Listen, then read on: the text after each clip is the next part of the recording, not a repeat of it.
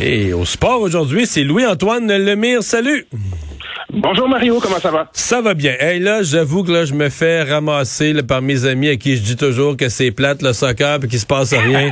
Parce qu'après-midi, j'ai l'air fou d'avoir déjà dit qu'il se passe rien au soccer. Ah, tu as tout à fait raison. C'était deux rencontres complètement endiablées. On commence par la plus récente, donc c'était le Pays-Bas euh, qui affrontait l'Argentine. L'Argentine, Mario. Il y a un certain point, on pouvait penser que c'était fini puis que ce serait euh, comme euh, dans le sac facile pour l'Argentine, là. Exactement, comme une promenade dans le parc en bon français. Là. comme je disais, bon, l'Argentine ont pris des devants 2-0. D'ailleurs, Messi a joué tout un match. Et puis, à sept minutes de la fin, euh, le, Pays-Bas ont réduit l'écart et dans les arrêts de jeu, ont créé l'égalité pour amener euh, le match en prolongation. En prolongation, on n'a pas été capable de faire de mètres. Donc, finalement, ça s'est soldé euh, en tir de barrage. D'ailleurs, et même là, ça a été dramatique, les tirs de barrage, jusqu'à la fin, si j'ai bien compris. J'étais en onde, là, mais j'ai vu pendant les pauses, j'ai vu les rapports. Ça n'a pas été ça a pas été relax pour les partisans des uns et des autres qui regardaient ça. Il y en a qui ont, il y en a qui ont perdu des années de vie par leur rythme cardiaque. Ah, exactement. Puis tu sais, tu, tu sais, le, soccer, c'est une religion pour plusieurs pays. Ben là, en Argentine. Euh, oui, exactement. On voyait la tension dans le visage des partisans. Euh, chapeau au gardien de but qui a fait deux arrêts. C'est quand même très, très difficile de faire des arrêts en tir de barrage. Donc, euh, ça a été vraiment un match très excitant. Match excitant aussi, la Croatie contre On n'a pas dit le résultat de celle-là. L'Argentine qui l'a deux arrêts du gardien argentin.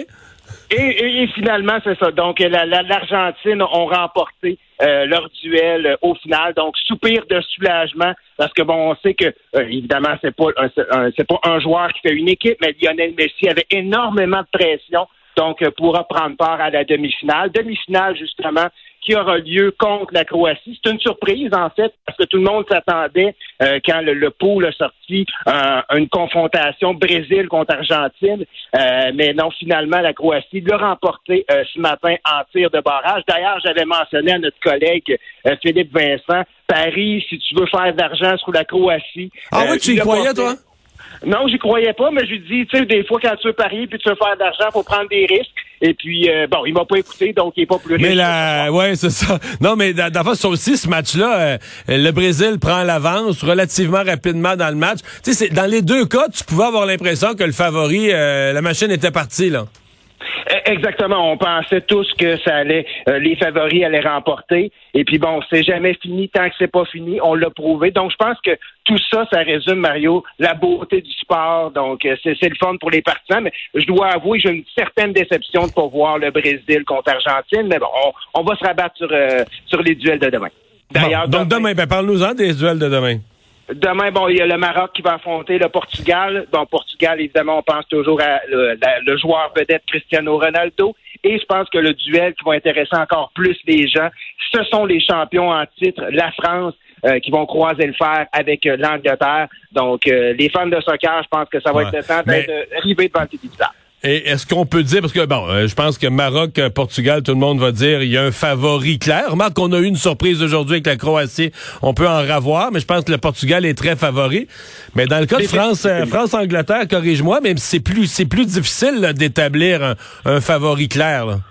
Oui, ça va être plus difficile d'établir. Moi, je pense que je donne un, léger avantage à la France, même si euh, je, préférais voir l'Angleterre euh, l'emporter. Euh, mais je, ça va être âprement discuté de nouveau. Puis bon, on n'est pas à une surprise près. Alors, ne parie pas ta maison, Mario, en fin de semaine sur un des deux résultats. Et il y a un ancien joueur du Canadien, un favori de la foule, qui est en ville en fin de semaine pour affronter le tricolore.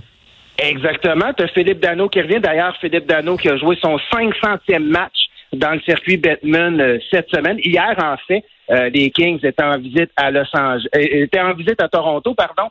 Et puis, je voulais te parler de Toronto parce que tu as Mitchell Marner qui a fait un 21e match avec au, moins un point. Moi, ça s'arrête plus, là, hein? Non, ça s'arrête plus. C'est quand même une séquence très, très impressionnante. Euh, depuis 2005-2006, euh, la, la, personne qui a le record, c'est Patrick Kane des Hawks de Chicago. Par contre, Mario, on est très, très loin du record de tous les temps. Là, je tiens à le spécifier, du deuxième meilleur joueur de l'histoire, soit Wayne Gretzky avec 51 matchs avec un point, avec consécutif avec un point. Ah oui, Gretzky s'est rendu à 51. Oui, c'est incroyable. C'est ce qu'il a fait, mais euh, j'ai toujours été un, vendu Mario Lemieux. Alors pour moi, Mario reste mon homme plus que Gretzky, mais je euh, faut rien enlever à Wayne qui, a vraiment changé le visage du hockey. Les Kings contre le Canadien, euh, ils, ont, une bonne saison, les Kings, mieux que prévu? Ben, les Kings, c'est une, jeune équipe qui se débrouille quand même très, très bien, qui sont dans une division relativement assez forte dans la Ligue nationale de hockey.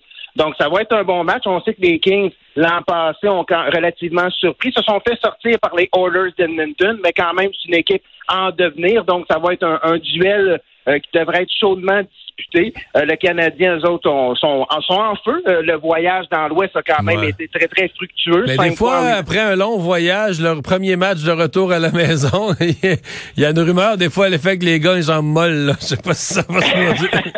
Aussi, c'est possible que les gars aient des jambes molles, mais peut-être que, bon, on sait que les joueurs ont fait une visite à Sainte-Justine cette semaine. Est-ce qu'ils ah, ont promis une victoire pour les, ah, enfants? De quoi, les, de quoi les inspirer? C'est une bonne observation.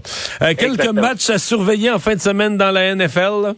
Ouais, ben, à tout seigneur, tout honneur, Mario, je pense que tu es un fan des Eagles de Philadelphie. Donc, je dois, je me dois te parler de ton club euh, qui va affronter les Giants, qui va affronter les Giants de New York.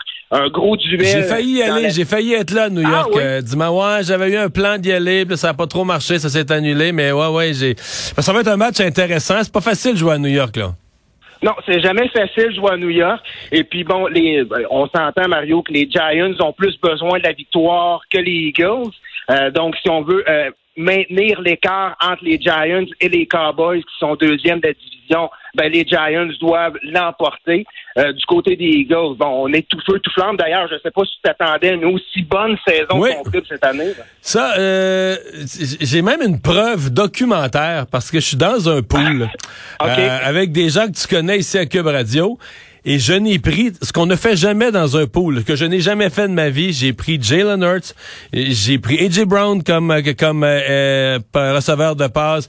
J'ai pris des joueurs, j'ai pris Goddard comme Titan, j'ai pris la défensive des Eagles comme défensive. J'ai pris des Eagles à toutes les positions. Donc oui, je croyais que c'était une bonne année pour les Eagles. Et il nous reste 20 secondes pour parler des deux autres matchs à surveiller.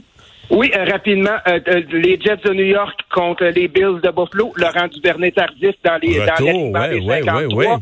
Et finalement, mon club, les Buccaneers, vont s'en aller jouer à San Francisco contre les 49ers, contre un corps arrière recru. Le corps arrière a 22 ans et Brady a 23 ans dans la NFL. Donc, un petit clash dans ce duel. La, la, recrue qui a battu les Dolphins la semaine passée. Fait qu'il faut faire attention. Hey, merci. Merci Mario. Bon week-end.